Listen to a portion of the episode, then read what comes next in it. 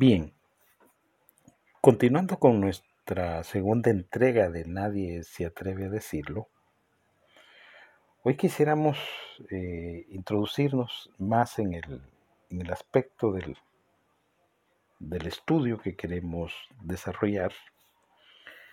Sabemos que como principio fundamental los buenos estudios en las escrituras son complejos, complicados, difíciles.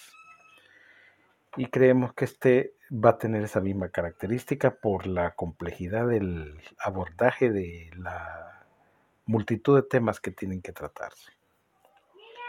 Quisiéramos como, preámbulo, como, como introducción, eh, anclar un poco al, al, al auditorio, al estudiante, al, al oyente en cosas que son como muy puntuales, como que muy elementales, muy básicas y que deben de aclararse y establecerse desde el inicio. Eh, los paulinos, que tienen como líder a Pablo, eh, utilizan el texto este de Primera de Tesalonicenses capítulo 5 versículo del 13 al 18 para fundamentar su doctrina, su falsa doctrina del arrebatamiento. Bueno, eh, establecen una serie de cosas, pero lo que nos interesa es eh, eh, identificar profecía. Y ah, tienen ellos, además de que a Pablo lo tienen como el ideólogo de, este, de esta falsa doctrina del arrebatamiento, también lo tienen como que es el arquetipo o la estructura elemental de todo lo que se va a desarrollar en el fin de los tiempos. Cuando uno estudia profecía, o la ciencia en específico que es escatología, eh, uno debe estar claro en algunos elementos fundamentales, que son los que considero yo son como la brújula que nos va a decir a nosotros hacia dónde nos debemos de dirigir o, hacia dónde no debemos caminar también. Algo así sería la idea. Bien, en este caso particular, los paulinos han estructurado su teoría del fin de acuerdo a lo que ellos eh, sostienen que expresó Pablo en su recorrido de apóstol por las cartas paulinas y otras hierbas. Aquí viene lo interesante del asunto. Hay que establecer algunos hechos que son como, que creo yo que son como fundamentales, digamos, por ejemplo, a saber, eh, la epístola de los tesalonicenses, o sea, la carta de Pablo a los de Tesalónica, Entiendo yo que fue escrita desde Atenas posiblemente en el año 51. Ahí, esto no es una cosa que sea como muy importante dejarla bien especificada, solo es una cuestión de que hay que conocer. Hay que estar claros de que esta carta aproximadamente apareció o se escribió según algunas versiones en el año 51 eh, y eh, se supone que posiblemente fue escrita desde Atenas. Eso lo digo no porque no tengo el interés en este momento de eh, profundizar con respecto a los orígenes de esta carta, sino que es como un hecho aceptado de que más o menos por el año 51 apareció de nuestra era. Eso ya nos da un hecho. El segundo hecho que nosotros consideramos eh, importantes es que Apocalipsis también aparece ya para el final del siglo.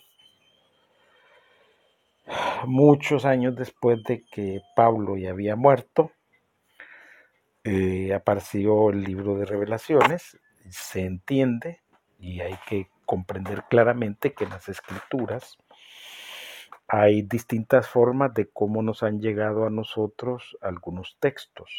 Demos, por ejemplo, yo cuestiono el libro de Génesis, porque en el libro de Génesis eh, se dan una serie de arbitrariedades, se dicen cosas que no son ciertas, se manipularon hechos que la historia demuestra que son falsos, que no son ciertos, que no son correctos. Y hay que estar claro que muchos de los, de los, de los primeros capítulos de Génesis aparecen más por la tradición oral, que en eso sí hay un estándar en cuanto a exégetas, arqueólogos, traductores, lingüistas de las escrituras. Mucho de los inicios de, este, de esta escritura es de origen o de procedencia de la tradición oral. Eso significa que unos se los pasaron a otros, otros se los pasaron a otros, y bueno, existían muchas historias, se recogieron algunas, otras no se recogieron, pero tampoco ese no es el tema. Pero lo traigo a colación porque tenemos que estar claros que una cosa es lo que escribe Pablo, el apóstol, y otra cosa es lo que revela Dios creó el libro de Apocalipsis. Así que en grados jerárquicos, una cosa es lo que dice Pablo sin valor y otra cosa es lo que dice Dios con todo el valor. En cuestión de prelación, el que manda aquí es Dios y Pablo pues no cuenta. Así de sencillo, se le descarta y lo que haya dicho también se le va a descartar porque lo que va a prevalecer, lo que tiene la preeminencia es la revelación de Dios que le dio al Mesías Jesús. En otras palabras, el libro de revelaciones es un libro creado por Dios y la carta de Pablo es una escritura que hizo Pablo, ¿verdad? En eso creo, quiero que quedemos muy claros. Y que se abre el debate, claro, podemos debatirlo sin ningún problema. El otro aspecto que también eh, es importante que nosotros tengamos en cuenta es que Pablo no era un profeta. Y este tema de las profecías y de los profetas es un tema complicadísimo, complicado, complicado, complicado. Porque los paulinos no pudieron entender nunca el accionar, el trabajo, eh, la estructura, la forma de desarrollar las cosas del Espíritu Santo. Otro tema complicado. Solo de pensarlo ya me descontrola. Pero bueno, esa no es la idea. La idea es que tenemos a una persona que no es profeta. ¿Verdad? Y en eso hay que estar claros. Aunque él use el nombre de Dios como lo usan un montón de salvajes hoy en día, paulinos, engañadores, estafadores y mentirosos, eso no le da ningún crédito. Es más, yo no le doy ningún crédito a él. Porque a él lo mandaron a hacer una cosa y se terminó queriendo quedar con un montón de cosas. Y al final no dio el ancho. Por eso sale de la historia. Pero bueno, ese es un tema que me gustaría abordar en otro momento. Entonces establezcamos lo siguiente, Pablo no era un profeta. Segundo, miren qué cosa tan más interesante. En el antiguo pacto, los profetas tenían un protocolo, un método de desarrollo. Este método y este protocolo no sobrevive en el nuevo. Lógico, lo hemos ya discutido, lo hemos ya hablado. El mismo Mesías Jesús claramente estableció que no se debe poner vino nuevo en odres viejos. Por lo tanto, los profetas modernos no tienen nada que andar haciendo con las estructuras de los profetas de la antigüedad, nada que ver. Pero aquí es donde la mula bota Genaro, porque los eh, predicadores, entre comillas, los eh, profetas de hoy en día, se parecen más a los del antiguo que a los del nuevo. ¿Y por qué creen que se dé ese extraño fenómeno? hoy en día. Las instituciones. Nosotros hemos, hecho un profundo abordaje de las instituciones que no fueron desarrolladas y una de esas instituciones que no fue desarrollada es la profecía de las escrituras del nuevo pacto. No las profecías que tienen que ver con el antiguo. Son dos cosas totalmente distintas y en eso tenemos nosotros que estar muy claros. Pablo no era un profeta, pero se comportaba como si fuera un profeta de la antigüedad, cosa que no tenía nada que ver con la estructura montada por el Mesías, perdón, y seguida por eh, el Espíritu Santo, que es el que administra la iglesia de Dios hoy en día. Entonces imagínense qué problema tan más caballo el que tenemos, tan más salvaje, tan más complicado. Estos paulinos, como no conocen la estructura de la profecía moderna, no conocen a los profetas modernos, no saben de, de esta cuestión, entonces ellos lo que han hecho es copiar a los profetas del antiguo pacto, ponerse el ropaje de los profetas del antiguo pacto, los códigos y la jerga del antiguo pacto y venderse como profetas del nuevo pacto. Vino nuevo en odres viejos. O, o, en otras palabras, estafadores, mentirosos y engañadores. Entonces imagínense qué problema el que tenemos hoy en día, que considero yo que también debería de abordarse esta institución que no se creó de la profecía moderna. Porque se van a fijar ustedes que estos eh, paulinos modernos se parecen que se no hayan como parecerse más a judíos que a creyentes. Cosa que el Mesías Jesús no imaginó siquiera ni pensó ni siquiera que, que, que, que, esa era la idea que traía él cuando vino a predicar la buena noticia del reino. Porque el problema que tenemos hoy en día es que no hemos entendido ni qué vino a hacer Jesús.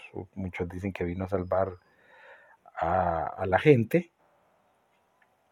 por lo que escribe Juan, otros dicen que vino otra cosa, otros, dicen a otro, otros dicen otra, y hay unos salvajes y unos bárbaros que dicen que hasta que se, hasta se, se, metió a escondidas con María Magdalena y creó una descendencia, y salen unos bárbaros ahí con unas estupideces de unos libros del código de no sé qué paja, y qué mentira la que traen estos engañadores y estafadores, y que las, el linaje de Jesús, y que la sangre, y que esto llega hasta acá, y que hacen películas y que escriben libros estúpidos y tontos porque no entienden a Dios. Ese es el problema que tenemos. Bueno, el problema aquí viene a pegar otra vez porque tenemos a los paulinos que parecen profetas de la antigüedad que profetas del nuevo pacto. Bien, esto es importante que se tenga que tratar. Conocer a los verdaderos profetas no estos estafadores y estos mentirosos, estos engañadores que pasan diciendo que Dios les habla, que les revela, que les dice. Bueno, imagínense que son tan bárbaros y tan salvajes que se empieza, empiezan a decir un montón de locuras paulinas, pero terribles. Son una vergüenza y son una barbaridad que uno ya no haya ni qué decirles ni qué hacer. Bueno, pero ese no es el asunto. El asunto es que hay que establecer que Pablo no era profeta. Y desde el momento que no era profeta, desde ese momento ya nosotros tenemos un problema. Bueno, tenemos un montón de problemas, pero, pero tenemos un problema serio. Y es que este señor, Pablo, además de que no era profeta, hablaba en nombre de Dios y decía que en nombre de Dios, Él, Él tenía revelación divina. Y esa revelación divina, según lo que Él dice, según lo que Él dice,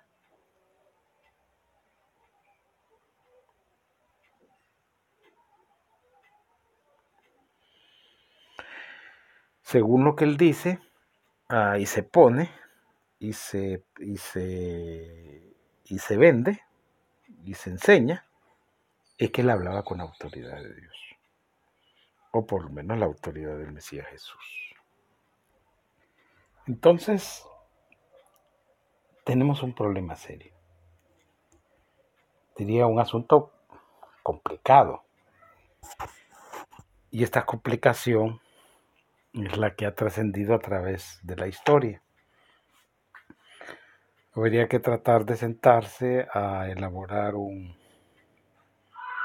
un mapa referencial y una línea de tiempo de cómo los, entre comillas, profetas del nuevo pacto fueron consolidando su corrupción religiosa, pagana y eh, amorfa eh, con relación a lo que se instruye o lo que se dejó establecido en las escrituras para los nuevos eh, profetas. Como ven, eh, y como lo dije al inicio, este es un estudio, considero yo, bien complicado. No es fácil, no es simple, no es sencillo, porque tenemos que estar este, desmontando las estructuras del, Ministerio de la Iniquidad, y eso pues, eh, del Misterio de la Iniquidad, perdón, y eso no es simple, no es sencillo porque no hay eh, mucha eh, documentación, mucho texto, mucho libro, mucha escritura que nos pudiera auxiliar o servir de referencia o marco referencial para poder entender con claridad este tipo de asuntos. Entonces, ante, entonces, ¿ante qué estamos? Bueno, tenemos un escritor, que es Pablo, a lo que, lo mandaron a hacer algunas cosas y se dedicó a hacer otras, de las que yo considero, no, en mi caso particular no estaba autorizado. O sea que él asumió eh, una autoridad y un mando y un control que nadie se lo había dado, que no estaba en las manos de él. Y por eso yo no tomo en cuenta ninguna profecía de la que haya dicho él, porque considero que todas estas profecías paulinas quedaron descartadas, desechadas eh, eh, por la creación del libro de revelaciones o apocalipsis. Pero sí es importante establecer hechos. Y los hechos son que la carta tesalónica o a los tesalonicenses eh, fue escrita alrededor del año 51, se supone desde Atenas, que contrasta profundamente con la creación del libro de revelaciones que fue dado a conocer a finales del siglo. Estamos ahí hablando por el año noventa y tanto de nuestra era. ese hecho es importantísimo. ¿Y ese hecho de qué nos sirve? Bueno, el contraste que tenemos que encontrar, o sea, la lógica que nos ayuda en este momento es entender que Pablo no era quien para referirse a este tema del fin, porque quien lo iba a definir el fin y a quien le toca el derecho y quien tiene el derecho y quien realmente tiene las facultades es Dios, va. Dios le dio comienzo a las cosas, Dios debe darle fin a las cosas y los seres humanos pues solo participamos en lo que Dios nos da, no en nada más. Entonces, ahí está el contraste que nos interesa a nosotros tener. Claro que eh, Pablo habla en el cincuenta y tanto, 51, en el capítulo 4, versículo del 13 al 18. Y este es importante que nosotros lo establezcamos. Perdón, ¿verdad? Sí, hay que corregir. Primera de Tesalónica, capítulo 4, versículo del 13 al 18. Y esto es importante establecer de que cuando Pablo escribe, no, no tenía ni la autoridad, ni el poder, ninguna revelación. Eso hay que quitárselo del cerebro. No hay ninguna revelación. No es que el Espíritu Santo le revela a él algo, no, simplemente este señor se toma atribuciones que no le corresponden y eso lo decimos porque Apocalipsis, el libro que creó Dios, no lo respalda. Y esto consideramos nosotros fundamental dejarlo establecido. Es una cosa que, o sea, el estudio como tal es una de las cosas que deja muy claro. Es un hecho fundamental para nosotros. Pablo escribe alrededor del 51 de, la, de nuestra era escribe desde Atenas, la carta de Primera Tesalónica o de Tesalonicenses, pero hay que establecer que Pablo no era ni, este, como se llama, un profeta, no era profeta de Dios, mucho menos, no había recibido ninguna revelación, nadie le había tirado maicillo, como decimos vulgarmente, sino que este señor se dispara y empieza a hablar según él, porque como él habla, lo que él diga, así se va a cumplir. Y eso no es cierto. Y eso es lo que ocurre con un montón de paulinos hoy en día, todas esas iglesias estafadoras y pastores, predicadores, profetas y apóstoles estafadores que dicen que Dios les habla, que Dios les da el mandato y siguen el procedimiento, el protocolo del antiguo pacto. Que, que eso no existe porque ya Dios a través del Espíritu Santo administra la iglesia de otra manera que no tiene nada que ver con eso. Siempre les recordamos escribir la, al correo electrónico de la, de la iglesia. La dirección es de. Siempre los invitamos a visitar la página web. La dirección electrónica es laultimaiglesia.com. Ah, vamos a continuar con este estudio. Es una cosa compleja, muy complicada. Ni siquiera hemos entrado a lo que queremos debatir. Solo estamos estableciendo las reglas que van a eh, dirigirnos hacia donde queremos llegar. Eh, agradecemos la atención en la presente, esperamos que podamos eh, seguir estudiando este tema tan complicado y tan complejo. Y bueno, se van a decir cosas que posiblemente a nadie le gustan. Así que muchas gracias por todo.